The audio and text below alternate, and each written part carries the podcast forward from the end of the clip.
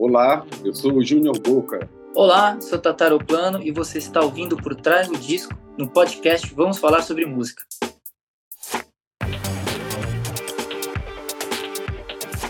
Boate Invisível é o mais novo disco do músico Tata Aeroplano, que se reinventa mais uma vez, agora com sonoridades eletrônicas e dançantes. Fruto de uma criação conjunta com nomes como Bruno Buarque, dos Tagalas, Júnior Boca, Kika e Malu Maria, o álbum nasce de um processo de trocas dos músicos no estúdio Minduca. Dessa imersão em sonoridades e poesia surgiu um disco de frescor bastante pop. No Por Trás do Disco desta semana, eu, Renan Guerra e meu amigo Nick Silva vamos conversar com o Tatá e o Júnior Boca sobre esta obra. Sejam muito bem-vindos. Obrigado pelo convite, Renan, Nick. Obrigado, pessoal. Obrigadão.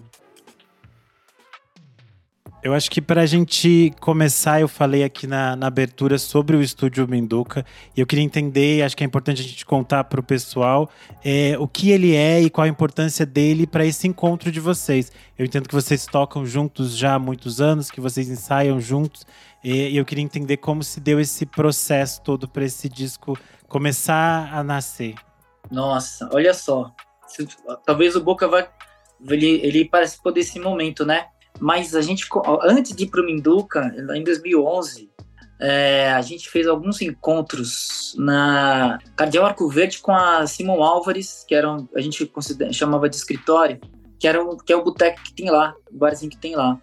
Foi lá antes, né, Bocão? Não foi isso aí, Bocameno? Isso, lá no Real. A gente, lá no Real. Então, a gente começou Uh, o primeiro, o primeiro, antes de gravar o primeiro disco, já, a gente se reuniu algumas vezes lá e já era, era eu, o Boca, o Dustan, que eu tinha conhecido eles assim mais, mais especificamente numa gravação, primeiro disco da Bárbara, que era o Jornal de Bad, e do convite de eu participar do disco, tal da música chamada Dos Pés, que eu toquei violão, tudo mais, que o Boca insistiu para mim tocar violão, porque no dia que eu fui convidado para participar do disco da Bárbara, eu falei, ah, eu chego lá, tal, e aí eu não toco direito, não sei o que, assim, falei, ah, vou entregar o, o violão pro Boca, o Boca toca e eu, eu canto e tal. A minha ideia era essa, né? Cheguei meio até de meio ressacado, então, para gravar. E nesse dia, aí o, o Boca chegou e falou: Não, Tata, você vai, é, é você gravar com o violão, como se estivesse lá na demo, né? Na, na gravação original tal. Aí eu fiz essa gravação. É, acho que foram dois takes, né, Boca, nesse, nesse dia. Eu gravei e tal, daí eu, daí eu, eu compreendi, assim, a, tipo, a, a, puxa, a delicadeza que foi o, o papo do Boca para mim gravar o violão e cantar, né? Toda, toda uma coisa assim que eu saí, saí de lá assim, da, dessa gravação. Falei, puxa, quando for fazer meu primeiro disco, eu vou chamar o, o Boca e, e o Dustan para produzir o disco, né? É, e aí a gente começou a trocar essas ideias e o Bruno já foi também convidado para fazer parte do disco e nós gravamos no Minduca. Então foi a partir daí, desde 2011, nós estamos até hoje, né? 2023, ah, Isso. oito discos e, e a, a, estamos continuamos nós quatro nesses discos todos, né? E atualmente com a Kika e a Malu Maria, que já fazem parte da banda desde o disco anterior não dá para agarrar. Então é, é um trabalho de continuidade, né? Então, assim, fica até difícil de, de, de, de, de considerar, um não é um trabalho autoral mais, né? A gente é um trabalho de banda, a gente trabalha muito coletivamente. Aí eu nesse, acho que até me perdi aqui contando um pouco da história do passado para falar do, do, ah, do presente. Que é interessante né? entender esse, esse encontro também para as pessoas entenderem que era um processo que foi natural, né? Depois de tantos anos de trabalho, eu acredito também as coisas extrapolam e vocês têm uma amizade, uma, uma outra relação que às vezes você pensa vai criando outras coisas juntos, né? É. E aí voltando no Minduca, né, que é o espaço onde nós gravamos todos os álbuns, né? Então, eu lembro assim, é muito, é muito doido porque toda vez que a gente a gente ano sim, ano não, a gente tá lá, né? É, quase que todo ano a gente vai lá para gravar material. É como se fosse uma extensão, por exemplo, o Minuca para mim é como se fosse uma extensão da minha casa. É um espaço que eu, que eu chego ali, tô muito, muito ambientado, acho que todos nós, né? E tem uma coisa também legal, né, Boca? Daí eu queria que o Boca falasse um pouco mais também. Mas é que a gente grava os discos assim em, em dias corridos, uma semana inteira. Então a gente vive uma semana lá fazendo tudo, às vezes um pouco mais, às vezes um pouco menos, mas é uma imersão sempre, é como se tivesse, acho que até já falei aqui de uma, de uma outra vez, mas é como se a gente estivesse vivendo um seriado. O disco é como você vai registrar uns, um capítulo de um seriado que a gente está que a gente tá vivendo. Eu acho que acho que isso é um pouco isso, né, Bucano? É, isso aí. O, o Boate Invisível, é, falando, falando particularmente desse disco, foi o disco que eu acho que mais exigiu isso da gente, porque de todos os oito, foi o primeiro e eu acho que o único, né, que a gente realmente teve essa proposta de sair é, compondo do zero. É, alguns discos antes, né, os primeiros discos do Tatá, principalmente, o Tatá já chegava com, com meio que a canção pronta, né, tudo ali pronto, com violão, cantando e tal, e aí a gente ia colocar os arranjos, era um outro processo. Então já tinha algum material pronto. Nesse disco, o desafio nosso, até porque oito discos, né, a gente querendo fazer algo diferente. Então, a gente sempre fica pensando, Tata fica pensando, a gente pensa conjuntamente, o que é que a gente vai fazer nesse disco para ser diferente? Aí, a gente teve essa ideia de, de ir para o estúdio realmente e, e, começar do zero, é, sem nenhuma ideia pré-concebida. Claro, todo mundo tem uma ideia pré-concebida, mas, assim, o Tata não chegou com nenhuma letra, com nenhuma música pronta, né? A gente chegava, sentava e tinha que ter uma ideia inicial que podia partir de um beat de bateria, ou que podia partir de uma linha de baixo, então foi muito interessante isso. Acho que foi o, o mais interessante da construção desse último disco, porque saiu realmente todo mundo com uma colaboração igual. É, a gente estava falando do Minduca, né? E assim, você está no estúdio onde você já gravou vários discos e onde o, o, cara do estúdio é nosso baterista, entendeu? Faz parte da nossa composição, é também produtor. Então isso facilita muito esse diálogo e essa troca de informação e gerou esse disco, né? Que foi assim a gente até a última hora de receber a marcha não sabia como ia ficar, porque foi uma coisa muito na hora. Eu ouvi assim disso depois de um tempo a marcha, assim, para tentar entender. Adorei e tal. E às vezes o processo é esse, a gente tentou fazer diferente nesse, não?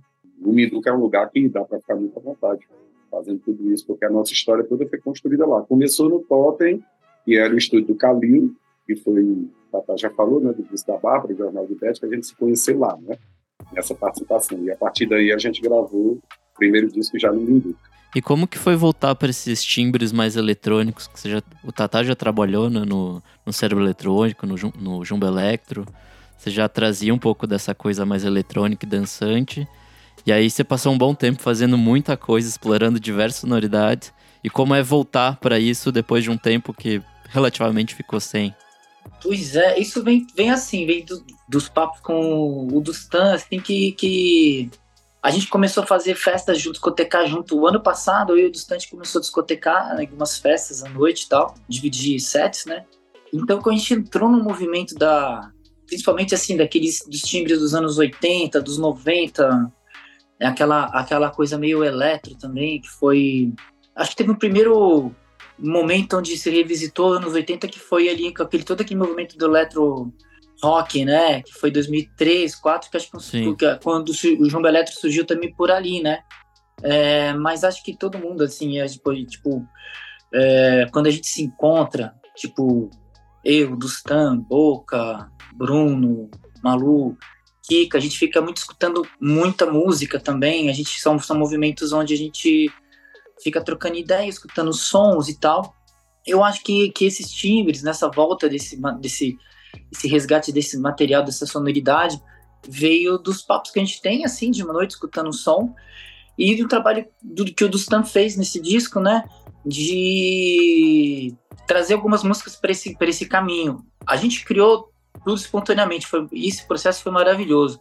Mas algumas coisas, por exemplo, tipo, nossa é, Solidão Guardada, ela já dava, né, uma, uma já dava uma, uma ideia do que poderia se transformar a canção. Logo que, gente, que ela estava sendo criada ali, foi muito, muito, muito doido, porque naturalmente veio uma coisa que transformou em Solidão Guardada. Teve uma música que a gente fez a partir de uma brincadeira já com, acho que, alquimia sensual, né? Ela, ela parte tudo do, do de alguns movimentos ali no, no, no nos, dos equipamentos do Bruno Buarque, assim, que são como é que é? Aquele baixo, aquele baixo que você toca no, no tecladinho, né, Boca? Isso, baixo de gente, synth, né? Baixo de synth, a gente baixo foi. Com synth. A gente foi realmente brincando com todo todo o equipamento que o Bruno tem na Numinduca, foram surgindo as músicas indo para esse caminho é, mais eletrônico, assim, né?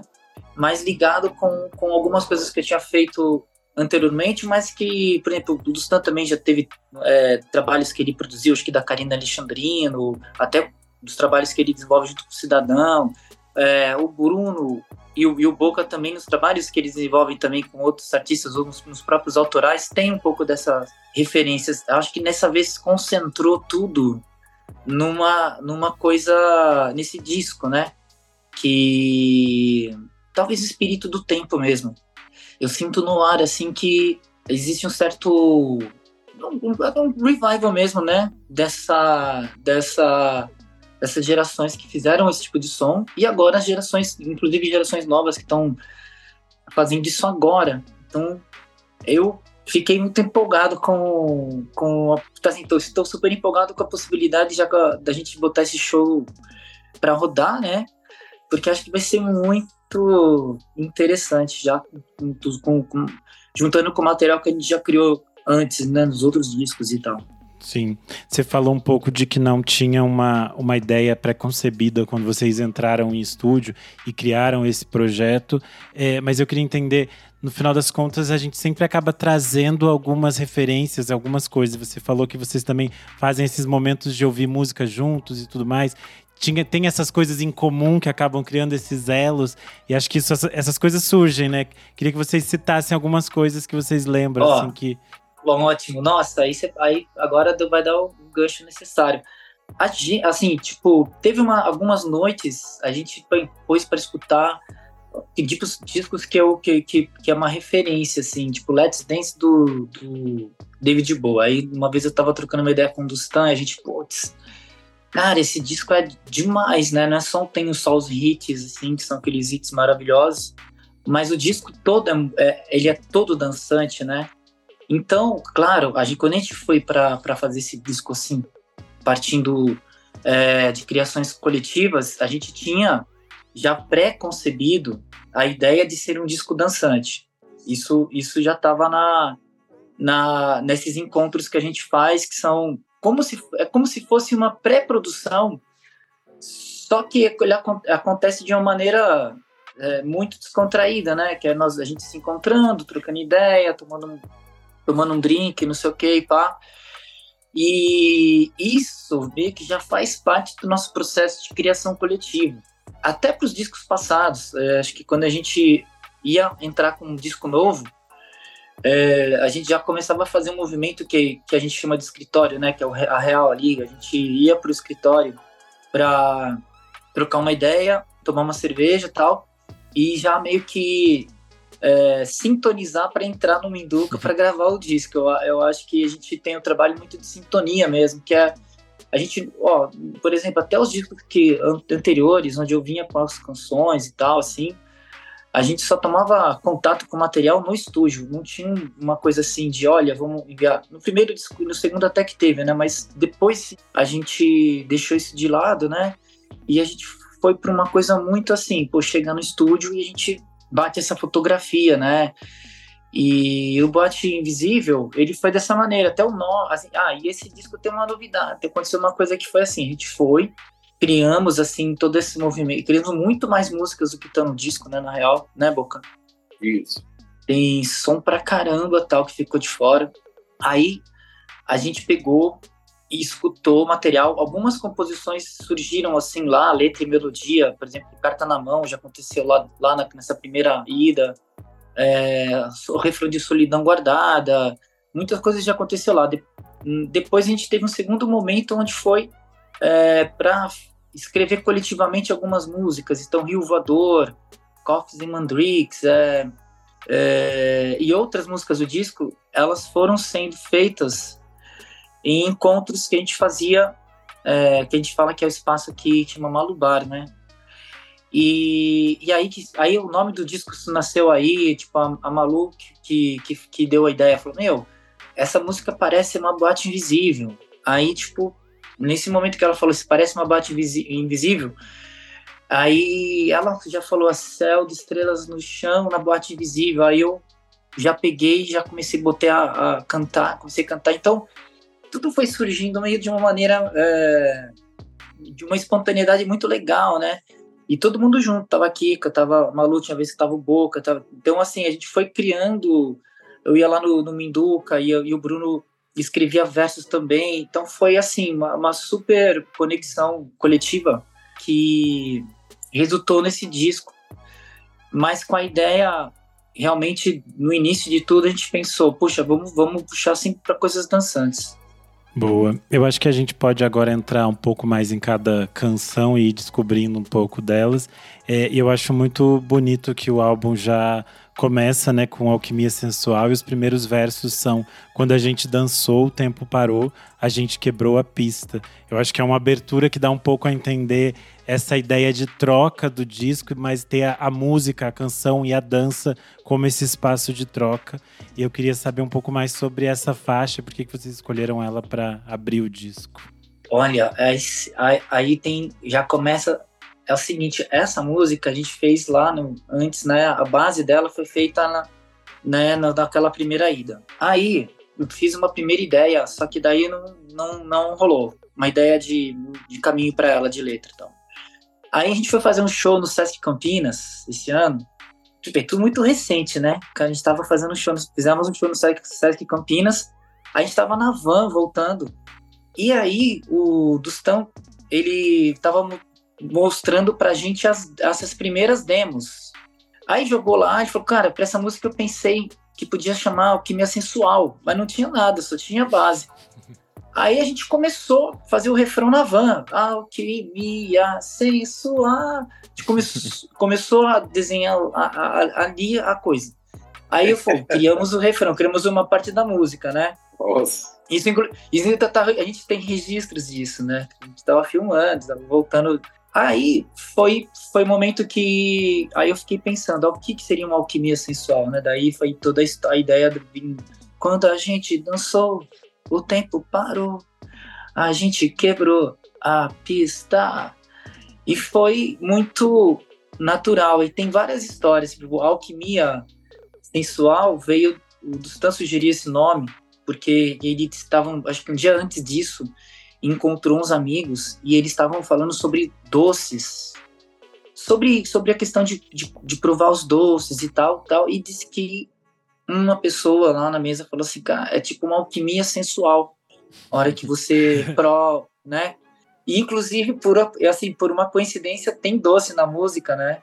Sim. Super do, do, Só que isso, só, só fiquei sabendo dessa história depois que o Gustavo falou, puxa, tá, tá, é que conexão, porque no dia que ele tava lá, que surgiu esse nome, Alquimia Sensual, era por, era por conta de provar os doces e tal. A construção da, da, quer dizer, a construção das canções desse disco, elas têm uma forma muito, poxa, parece um jogral, assim, é um, é um, é, um, é tipo um game, assim, é, é muito, muito, muito legal, porque foi, foi assim, muito rápido tudo, né, que estava esse ano, acho que foi em março, se pá, tipo, e rolou essa cena tal do, do, do da van, então as coisas foram surgindo assim de uma maneira muito intuitiva e alquimia sensual, né? O Dustan passou um dia pra gente uma ideia de ordem pro disco, que é a ordem que tá. É, agora que eu escutei assim, eu falei, nossa, ficou, ficou perfeita a ordem, sabe? Sim. É, e isso ainda antes de existir as músicas na sua totalidade, prontas, assim. Então, isso também foi um fator que quando eu comecei, a gente começou a finalizar, né, já também ficou fácil de completar, né, tudo, tipo... Que montando quebra-cabeça. É como fazer um... É, montar um quebra-cabeça. E, é como, e aí que eu entendi, esse é como você fazer um, realmente um filme, né? Todo mundo na banda tem, tem diversas funções diferentes, atua em diversos campos diferentes, isso, isso é muito legal, né? E, e assim, o pior de tudo, que dá vontade de ficar fazendo mais, né, cara? Então, a gente chega então na segunda faixa, A Gente na Praia. Essa em especial me passa muito uma vibe cérebro eletrônico, que é uma banda que eu amava demais, assim. Tudo que, que vocês lançaram ali na época. Ela tem uma mistura dessa coisa eletrônica com uma psicodelia mais, sei lá, popular, assim.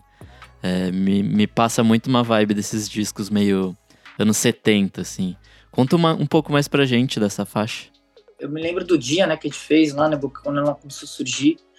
Tem uma coisa assim, né, foi uma ideia de, de fazer uma homenagem pra Gal mesmo, tipo assim, trazer aquela, aquela energia daquela, principalmente daquela gig que a Gal teve, com que, que o Lani participava, o Tuti, aquela Sim. banda da Gal, da Gal Fatal, né?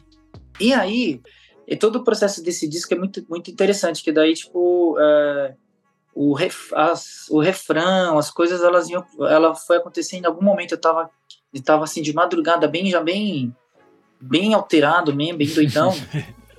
aí eu botava o disco para dar uma escutar, para as coisas para escutar, para ver se vinha alguma ideia, né?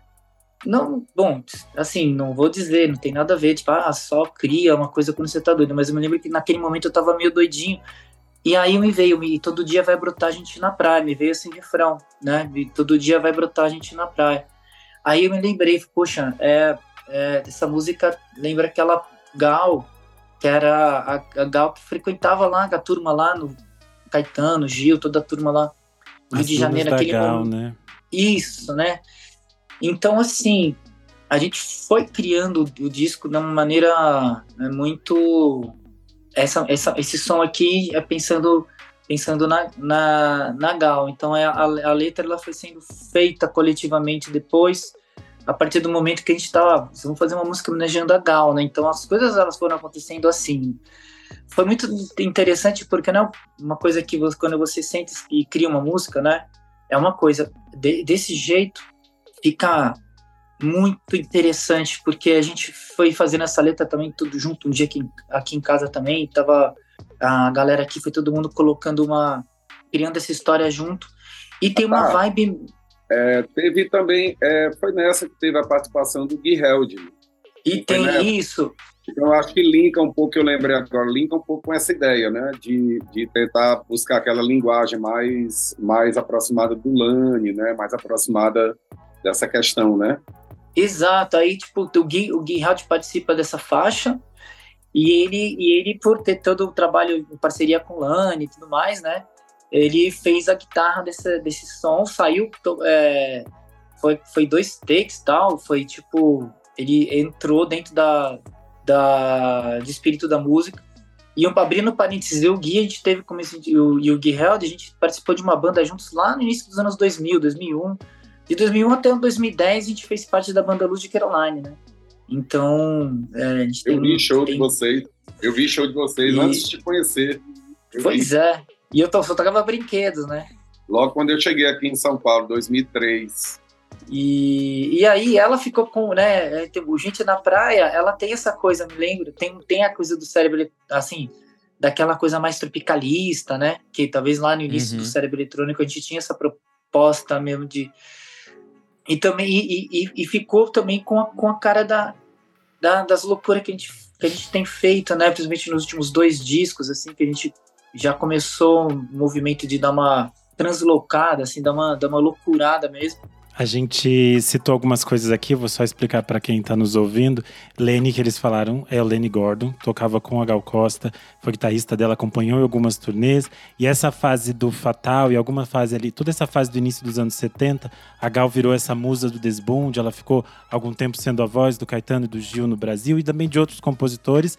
E era um costume nessa fase do Gal Fatal que as pessoas saíssem da praia e às vezes fossem direto para o show, era um programa de verão, digamos assim. E havia uma, um pedaço da praia específica, eles estavam construindo um pier, e esse pier criou algumas dunas de areia. E as pessoas ficavam atrás da duna fumando maconha, e essas dunas foram apelidadas de Dunas da Gal. Então acho que quando vocês ouvirem a música, depois vocês podem ir captando esses pequenos, essas pequenas fagulhas dessas imagens todas que a gente só imagina do quão incrível foram nos anos 70. E aí a gente chega na faixa de número 3, a carta na mão, que eu acho que é uma faixa que para mim tem uma energia meio cabaré no meio da madrugada, assim, uma coisa meio abolerada. Eu acho essa muito bonita. É, ela acho que é a faixa mais longa do disco, né? Ela tem toda essa digressão super interessante. Queria que vocês falassem um pouco sobre ela. É, essa, enquanto a gente estava fazendo esses, esses, essas, todas essas criações e tal, né? Inclusive, acho que no mesmo dia da gente na praia, o Dustan, ele começou a puxar esse tema, e foi um tema que meio que veio, veio muito pronto, assim, veio de cabo a rabo. E aí, nesse mesmo dia, eu fui lá, eu, eu tava com o microfone na mão, porque tem uma, uma das coisas que, que a gente fez nesse disco, fez em, em todos os nossos outros discos, é, a gente sempre gravou tudo muito ao vivo, então o microfone de voz, ele já fica no esquema, porque vai que deu bom, ficou, né, sabe? A gente sempre teve essa, essa coisa, né, da espontaneidade e tal. Aí nesse momento que o Stan tava passando o negócio, eu comecei a cantar. E tá praticamente a letra veio pronta. É, você trouxe a.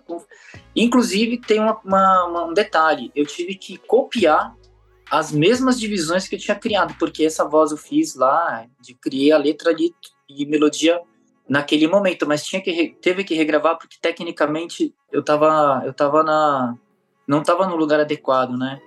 E eu nossa, foi um trabalho, porque tive que fazer igualzinho o jeito que tava na hora que Stan tava criando a faixa. Então essa faixa, ela foi, foi desse jeito, né? Toda, toda construída pelo Stan. Aí eu fiz ali a letra e a melodia. E ficou uma coisa meio assim, sabe quando você vai voltar para casa? De madrugada, que você tá meio naquela, naquele lance meio reflexivo. Ela é uma música de noite, ela, talvez seja uma música de estrada. Ela, ela tem uma onda da, do Al Stewart, que é, é um compositor de Year of the Cat. Que é uma música até que até hoje toca nas rádios e tal.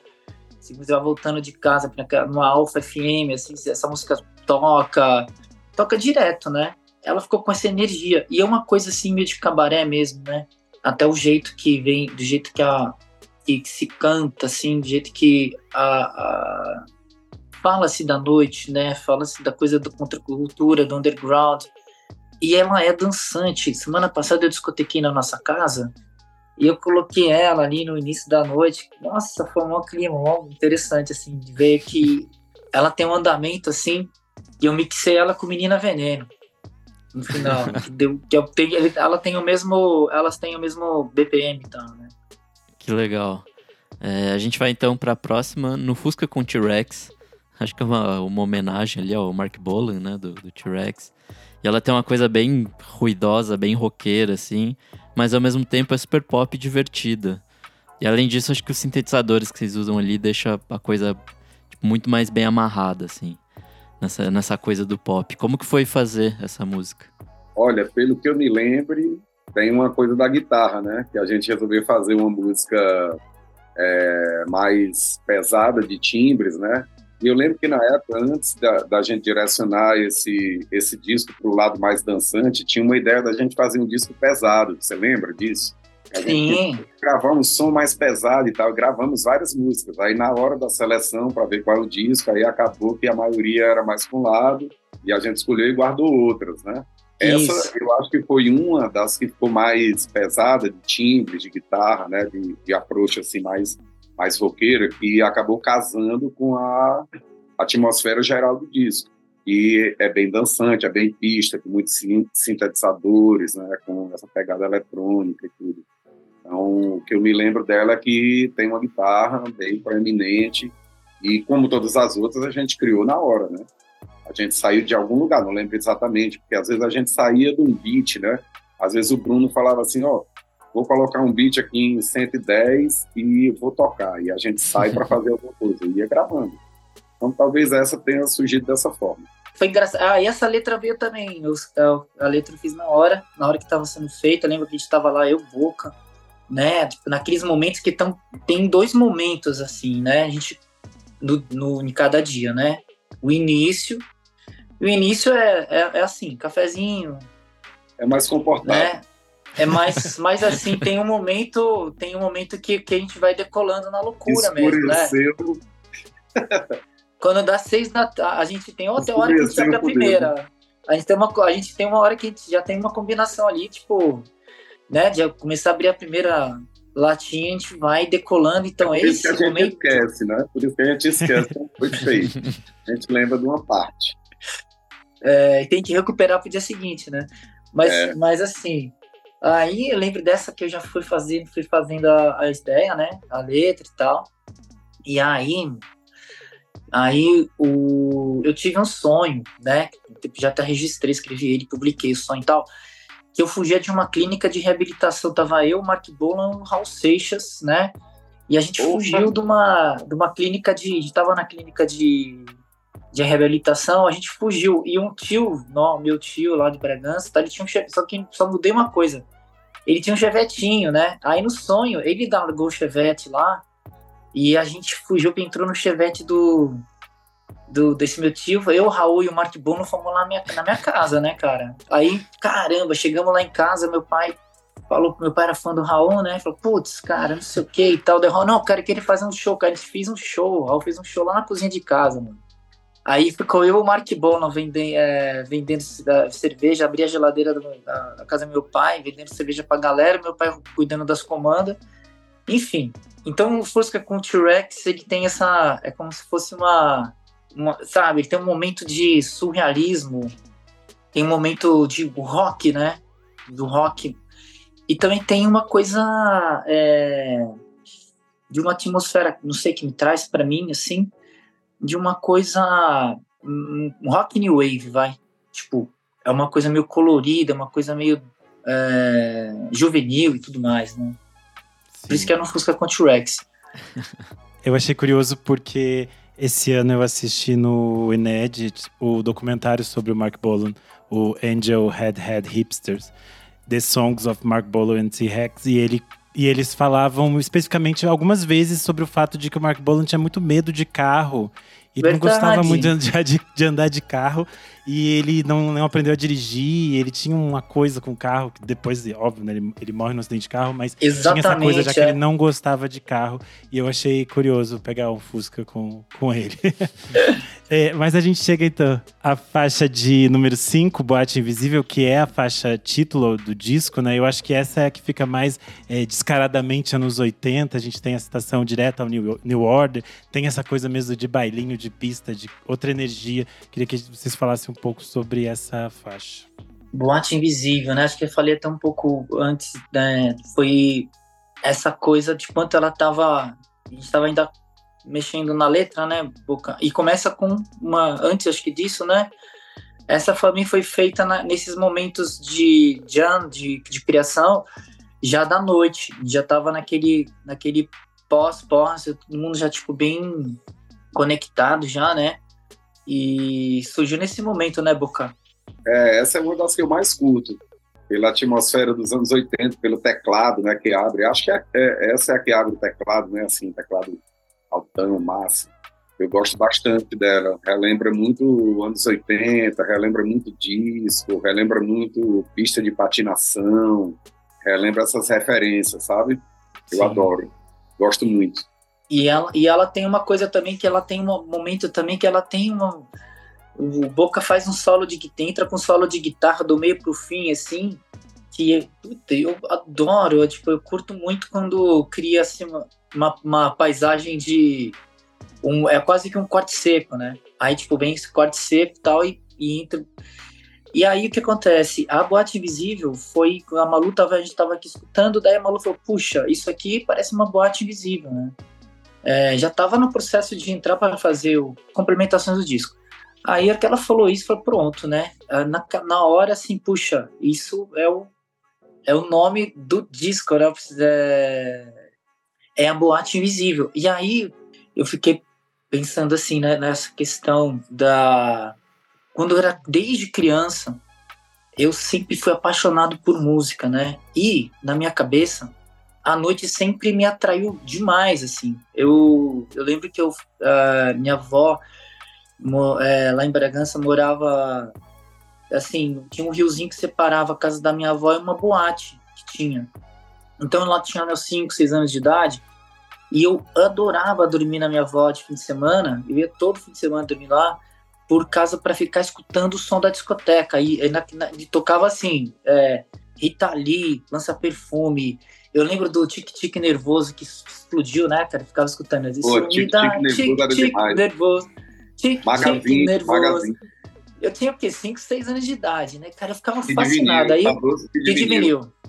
E eu olhava e eu conseguia ver quando, uh, quando a boate abria, começava, que eu era no, devia ser umas nove da noite, né? aquelas luzes piscando. Então aquilo para mim é, sempre me atraiu demais. E eu fui crescendo, vivendo dentro de uma certa, e agora consigo posso nomear isso como se eu estivesse vivendo dentro de uma boate invisível, até dentro de casa, acho que tem uma, uma, coisa que é clássica, que acho que todo mundo aqui vive isso, eu, eu continuo vivendo. Tem dias que eu fico escutando música e fico enlouquecido, é, onde eu estou, tipo aqui, ou fico, assim, às vezes aqui na cozinha, é, quando, quando eu morava, quando eu era garoto, morava com meus pais, quando eu é, às vezes entrava no quarto e, e entrava numa conexão, assim, criava um momento, né, onde eu podia ser aquilo que eu imaginava, né? Que você faz uma, praticamente você, como é que fala quando você faz aquelas, você sai do corpo sonhando, você faz um, viagem uma, astral. uma viagem astral, né? E, a, e acho que a música, quer dizer, a música, ela tem essa possibilidade, essa capacidade, né? Você viaja mesmo, né?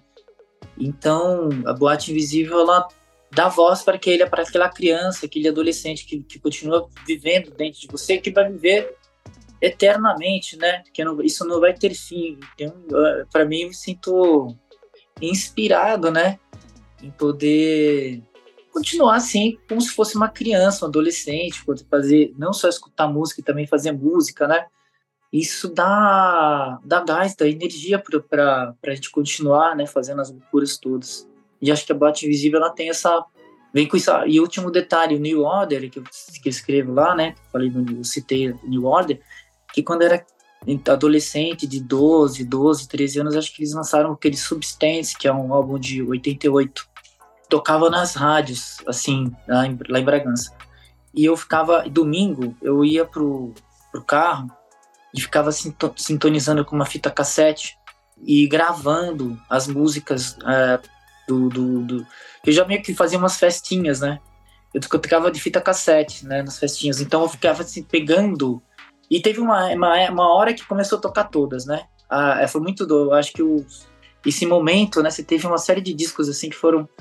As rádios tinham uma rádios muito, muito legais lá na, na assim que em todos os lugares vão ter, mas e eu capturava, então e eu aquela melancolia, né? Domingo, você eu era adolescente, fala, puxa, vou ter que passar por tanta coisa ainda, porque eu já já sabia o que ia fazer.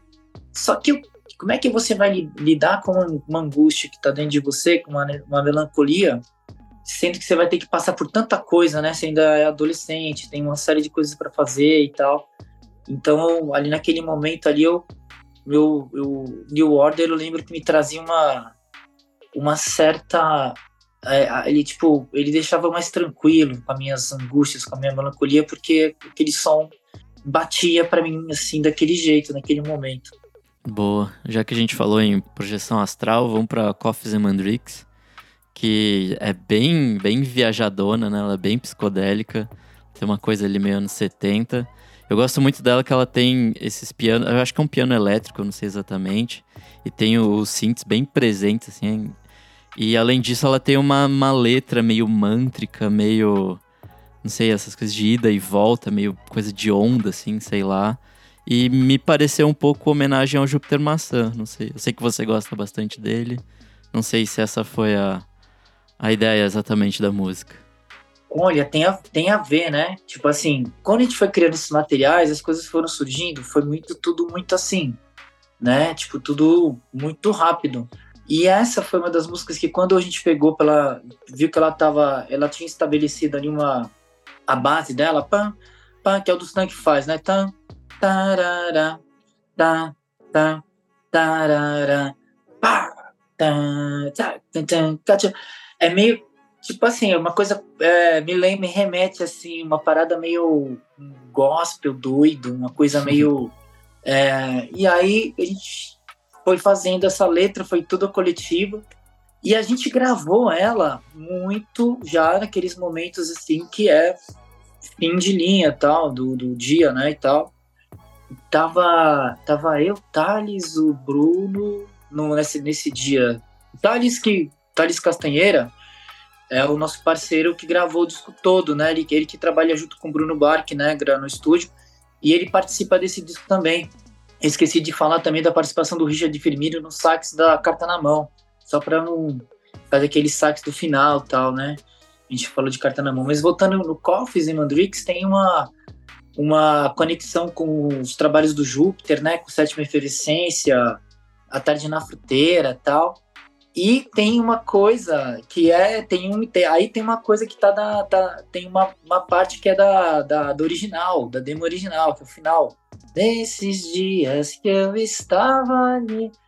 Assim, essa foi uma mistura. É uma mistura do primeira vez que ela foi criada, manteve todo esse fim, e depois essa letra que vem depois é uma letra que a gente fez depois e gravou depois. E outro dia, um amigo escreveu ontem falando assim: "Poxa, me lembrei, me lembrei do Walter Franco também". Que é uma coisa meio cíclica, né? Uma coisa meio mântrica e tal.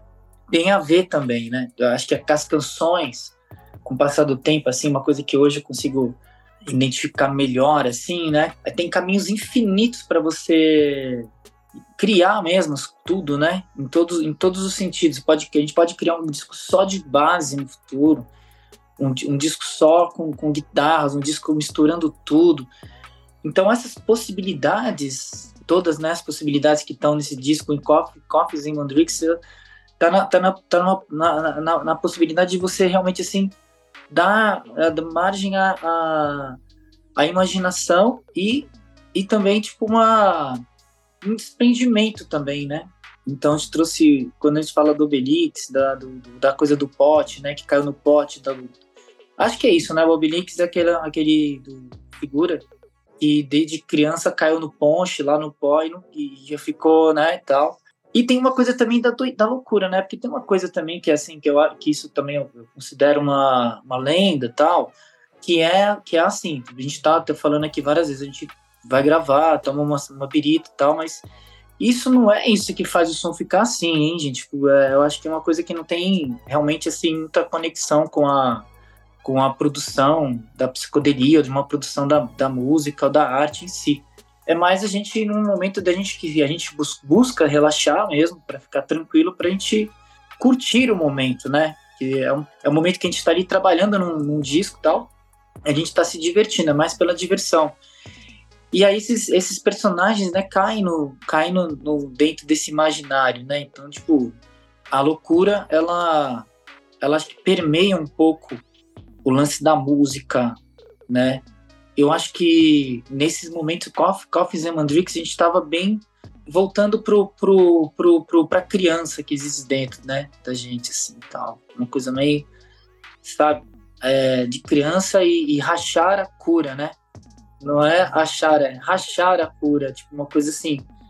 É, fala de coisas meio que não dá para entender muito, mas assim, é uma coisa, uma constante que dos nossos trabalhos, assim, que é as letras ou a mensagem, a gente realmente não pensa muito, né, Sim. né? Enquanto tá fazendo e tal. Perfeito. A gente chega então à, número, à faixa de número 7, Sonho de Arthur, que eu acho que é uma faixa que é um momento de relaxamento, digamos assim, né? A gente entra em outro transe, ela tem uma. uma a letra dela vai aparecer só mais pro final da canção. Eu acho que ela tem um, um outro tom, assim. Então eu queria que vocês contassem um pouco sobre como surgiu também essa canção. É, essa foi também no mesmo momento que a gente estava fazendo outras músicas lá na, numa dessas sessões, assim, foi no fim de uma sessão. E, e foi também uma. Do mesmo jeito que a carta na mão, é, foi o momento que o Dustan pegou o sintetizador e foi fazendo essa construção toda. Né, de, de uma viagem melódica, contando uma história. Eu lembro que a gente estava eu fiquei pensando numa imagem assim, eu fiquei pensando em várias imagens de, de dança, de movimentos e de muitas coisas.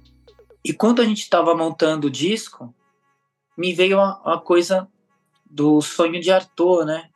Eu li a biografia do Arthur faz um ano e meio, acho que uns dois anos, eu fiquei um tempão, uma biografia de mil e tantas páginas e tal. E engraçado, né? A, a, a história dele me mar, marcou, assim, demais. Aconteceram muitas coisas, assim, com, e com, com ele, assim, né?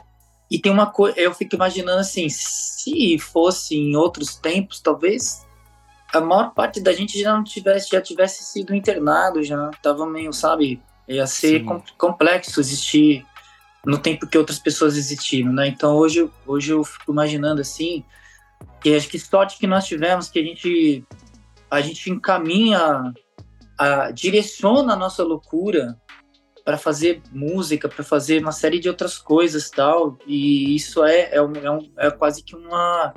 Eu acho que é uma coisa que agora bateu uma consciência, né? Puxa vida, se eu realmente assim, a gente às vezes é tão fora do padrão e, e que, que no, no, passado as pessoas enquadravam isso como uma coisa, né? Tipo, se você voltar mais para trás. É, e aí eu fiquei pensando na imagem do, do Arthur ali, tipo, ele, ele numa, numa colina, que foi uma palavra que o Dustan falou também. Tipo, puxa, em alguma música podia ter a palavra colina, né? E aí eu fiquei lá, né, perdido na colina e tal. Fiz essa música que ela é uma música mais introspectiva, né? Ela, é, ela vem para uma pra coisa de uma psicodelia que foi, foi dessa maneira que aconteceu. Boa. A gente chega na oitava, Solidão Guardada. Essa ela volta para um espírito bem anos 80 ali, ela tem um uso bem marcado da, da bateria eletrônica, tem esses timbres de synth, de guitarra que é, que é né, voltando bem anos 80. É, conta pra gente como que foi essa, essa canção. Eu me lembro que quando eu subi lá, porque o Minduca assim, você tem a cozinha em cima e você tem a parte de baixo, que é o estúdio, né? Eu desci o Boca tava puxando o, o, o, um riff de guitarra. E aí a gente se lembra que tipo, a gente começou a, a desenvolver assim, cara, quando eu vi, já tava rolando o refrão.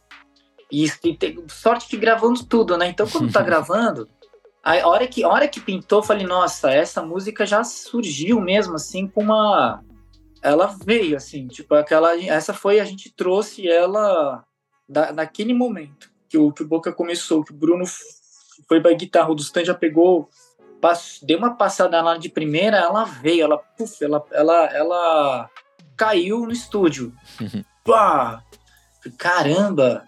E depois, uh, e inclusive as partes do meio, a, a, letra mesmo também, assim, não foi só refrão, ela já meio que já veio, já veio que meio que pronta, assim. É, às vezes quando eu componho acontece isso, é muito louco, você pega o violão e a música pronta, sabe? Só psicografou então, a música. Isso, mas isso é muito, muito doido, porque essa foi uma psicografia coletiva, né? Isso é maravilhoso, Sim. né? Foi muito doido. Pá, pá, dá a sua mão, pá, tá. E depois, no, quando a gente voltou, foi só pra para assim para colocar as coisas mesmo mais no lugar, né? O Dustan ele fez um arranjo para ela, já buscando essa conexão com essas músicas oitentistas mesmo, sabe? E foi dando para ela a, forma de uma de uma música que é muito engraçado. Ela e eu ela é estradeira também, sabe? É uma, é uma música que, que, é, que as pessoas têm é, se conectado com ela e, e geralmente os vídeos, as, as coisas que chegam da música é das pessoas numa estrada ou na, na cidade e tal, mas do carro filmando. Agora eu me lembrei que ela tem uma vibe meio Cars do Gary Newman. Isso, é, total. É, então, e é, é, é e é uma coisa assim, e, e ao mesmo tempo traz a sua mão, traga a sua mágoa, traz a solidão guardada. É uma coisa muito. É, ela tem um lance gospel, né? Tipo assim, gospel, que é de, de a música que, que ela, ela vai para uma, uma coisa do um determinado religar, assim, né? E já tem outras músicas dos outros discos, então, um, sempre tem alguma coisa. E ela, e ela tem um diálogo, ela dialoga com o Boate Invisível, dialoga com a Alquimia Sensual, né? nesse, nesse sentido de serem músicas assim mais ligadas a um, uma estética definida, né, de um período, que acho que é os anos 80.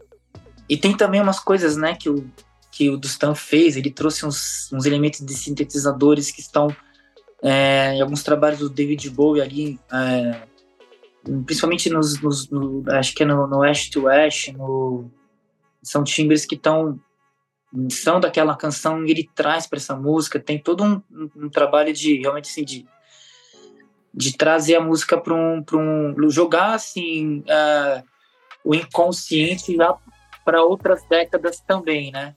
Sim Boa. Eu acho que a gente vai se aproximando mais pro final do disco, né? A gente chega em Rio Voador, que é a faixa de número 9. Eu acho que a gente pode conversar um pouco sobre essa letra, que eu acho que ela também vai para esse lado que você falou de colocar essas loucuras, essas experiências e transformar isso em poesia. Eu acho que esse é um exemplo muito interessante desse processo. Acredito que ela tenha sido construída também dessa forma muito coletiva e acho que é, é interessante também desbravar um pouco como surgem esses encontros. É, ela é tipo assim o esse o momento uh, o, o som foi feito que tá que tá que tá nela assim foi feito lá na hora na, na primeira sessão nossa ali tá toda e depois a gente foi pro estúdio na segunda ida ela não tinha nada não foi feita nada ela foi criada de, de letra dela foi feita no Minduca coletivamente em uma sessão de de improviso assim foi muito doido mesmo e a gente pensou num rio voador, assim, uma cena de do rio voador, mas e ao mesmo tempo a gente fez uma sessão de, de, a gente fez uma sessão antes de pôr a letra, a gente fez uma sessão de falando um monte de loucura, é, é que tá no que tá na música. A gente fez a loucura antes e depois pôs na, pôs na letra. E a gente teve que encaixar a letra na loucura.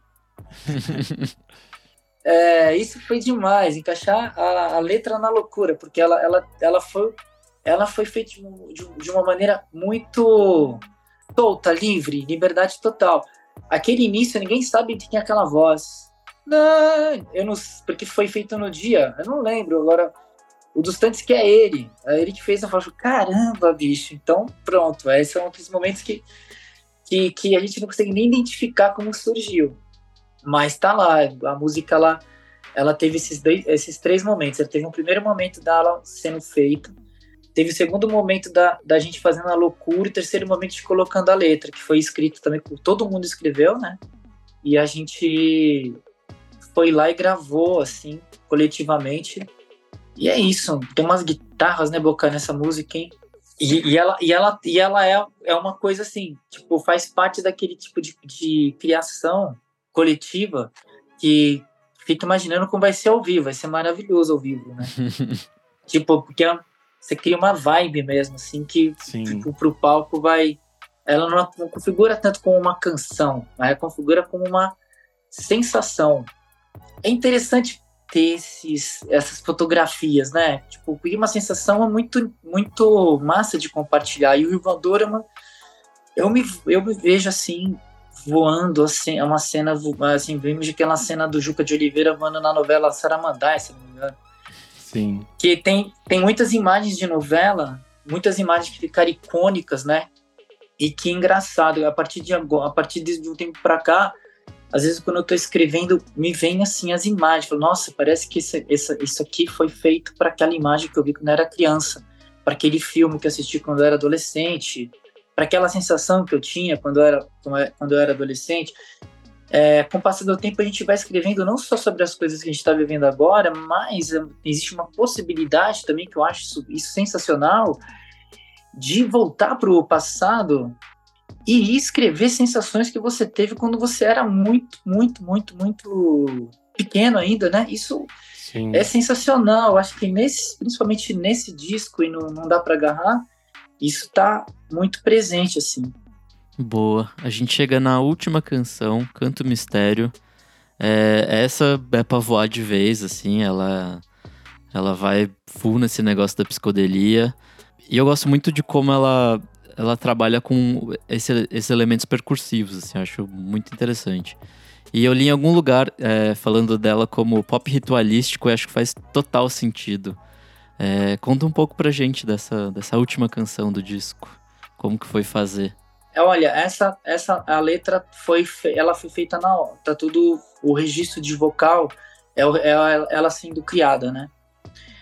Quando ela pintou, a gente estava numa das sessões lá da originais, assim, da, da, da criação das, das ideias pro disco, mas ela veio, assim, de uma maneira muito que tá ali, né? Comecei a cantar, eu tava gravando e tal, e ela, a hora que eu escutei ela de novo, eu falei, falei, olha, essa, é bom sentir, assim, poxa, essa música lá é isso, né? Ela tem uma coisa meio que trabalha, ela vai para um, uma coisa que trouxe o Lenis Rino para fazer a percussão, né? O Lenis Rino que trabalha com a gente desde o disco, desde Na Loucura e Na Lucidez. Aliás, ele não está citado como criador coletivo do disco porque ele não está não está morando aqui em São Paulo agora, né? O Lenis Rinho, ele, ele, trabalha com a gente desde Na Loucura e Na Lucidez, e aí durante a pandemia ele mudou para Corumbau.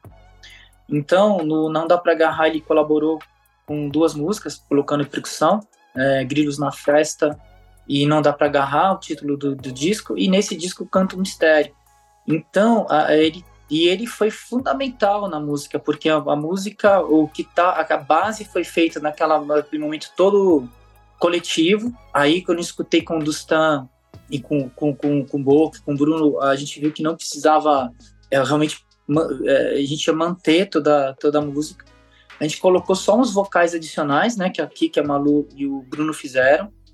E, e, foi, e foi assim. E, e, é, é uma canção que, que também traz uma coisa assim. É, de eu ter participado ali junto com, com a Tulipa, a convite da Serena para fazer a, o álbum é, Ascensão, que a gente, quando a gente foi chamado para fazer, para produzir a canção Ogum, né?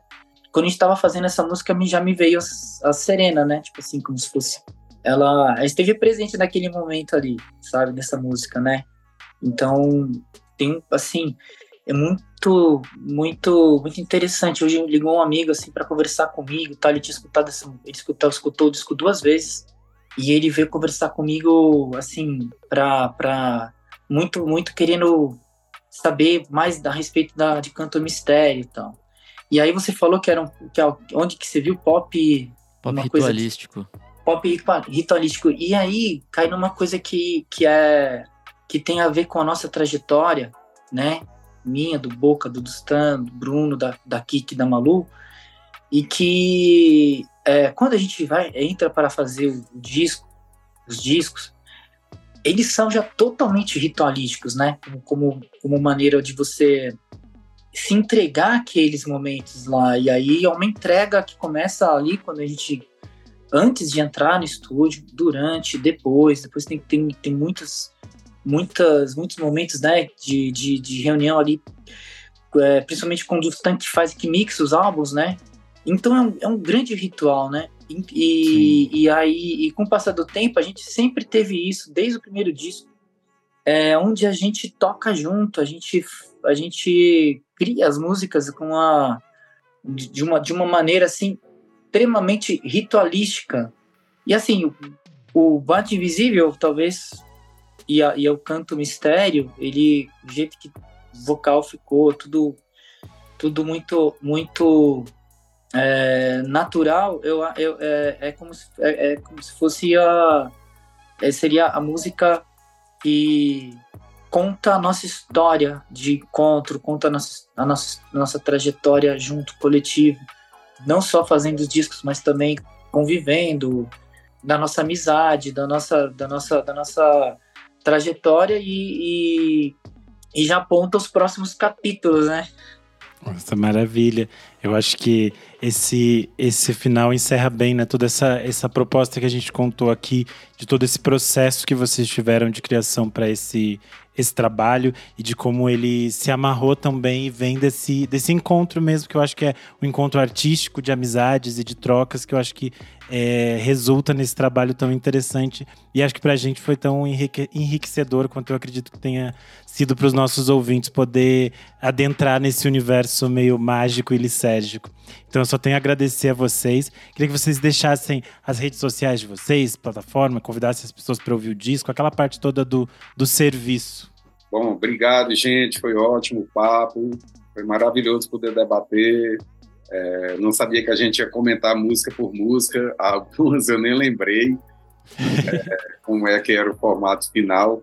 Mas achei super interessante comentar música por música, porque realmente foi um processo coletivo e como foi realmente o único disco desses oito que a gente produziu nesse processo extremamente criativo desde o início, é, é, eu, eu, eu ainda, e eu acho que todos nós ainda estamos absorvendo tudo, né? Porque foi um negócio muito rápido e, e de uma espontaneidade muito diferente da, da, dos outros trabalhos que a gente tinha gravado com o Tatá. Eu adorei falar sobre, porque inclusive não sabia de metade das observações que o Tata fez sobre a questão das inspirações das músicas. A gente às vezes é tanto trabalho, né, não, Tata? E não dá tempo nem de discutir isso. Mas é, foi bacana demais ver o Tata falando. Foi super legal. Agradeço demais a oportunidade de estar aqui falando. Estamos juntos aí há 12 anos, eu, Tata Bruno, do Stan, e somos uma banda maravilhosa que eu amo demais. Oito discos e, pelo que eu saiba, eu já tenho um, acho que guardado, né? Para daqui a pouco a gente dar um prato nele.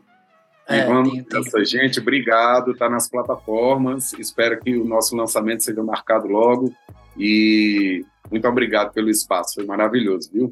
Meu Instagram é Junior Boca Underline. Lá tem minhas publicações, as pessoas com quem eu trabalho, tem fotos de shows, fotos de produções, tá tudo lá. Quem quiser seguir, Junior Boca, underline. Tamo junto.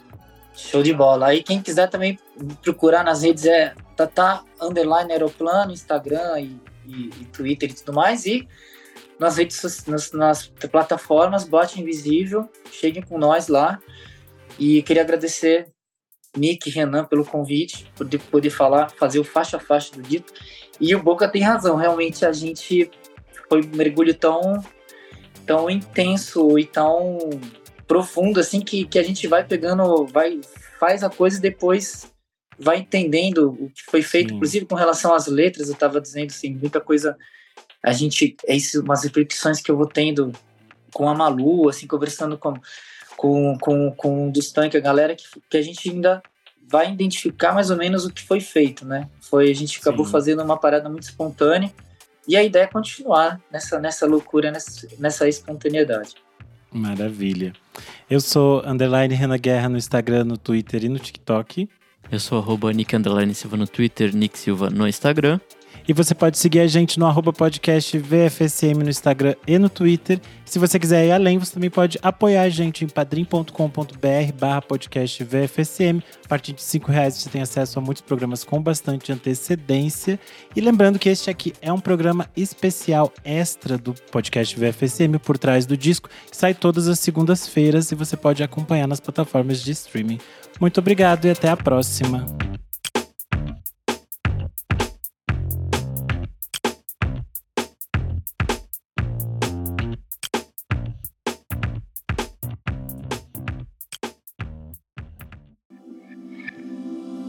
Esse podcast foi editado por Nick Silva.